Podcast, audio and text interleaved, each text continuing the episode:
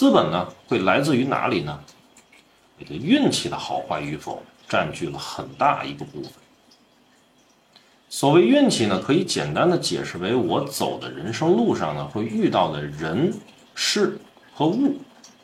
如果说代表了我们天生特质的那张本命盘呢是一辆车啊，那么天生是什么车的类型啊？这个事儿大概我们就很难去改变它了，对不对？比如说它是一个很漂亮的一个小小跑车啊，或者是房车啊，或者是这种卡车、越野车。啊，它是定性的，它不会变啊。就算是这个房车要变成跑车啊，那顶多就是一个可能会跑得很快的一个房车啊，它也不会真正的去变成跑车啊。这就像我们的本命盘是一样的啊，是不会有什么变化。但是呢，这个车开在一个什么样的路上啊，却会大幅的去影响了这台车的一个命运。因此呢，开在什么路面上，就是我们运气的问题。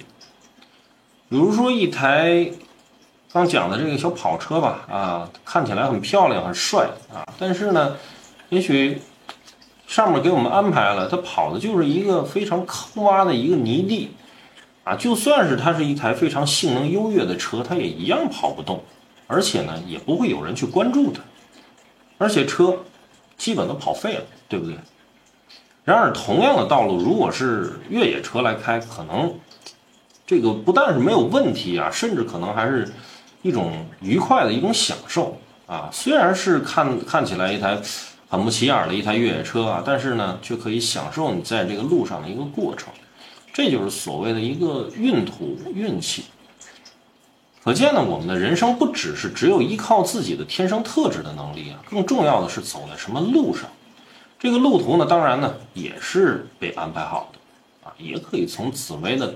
盘上面去找到，但如果是我们可以预先知道呢，就可以有相应的策略，是不是可以让自己走得更顺一点，走得更好一点？这也就是所谓的趋吉避凶。那么紫微斗数当中用什么来代表运气和运途呢？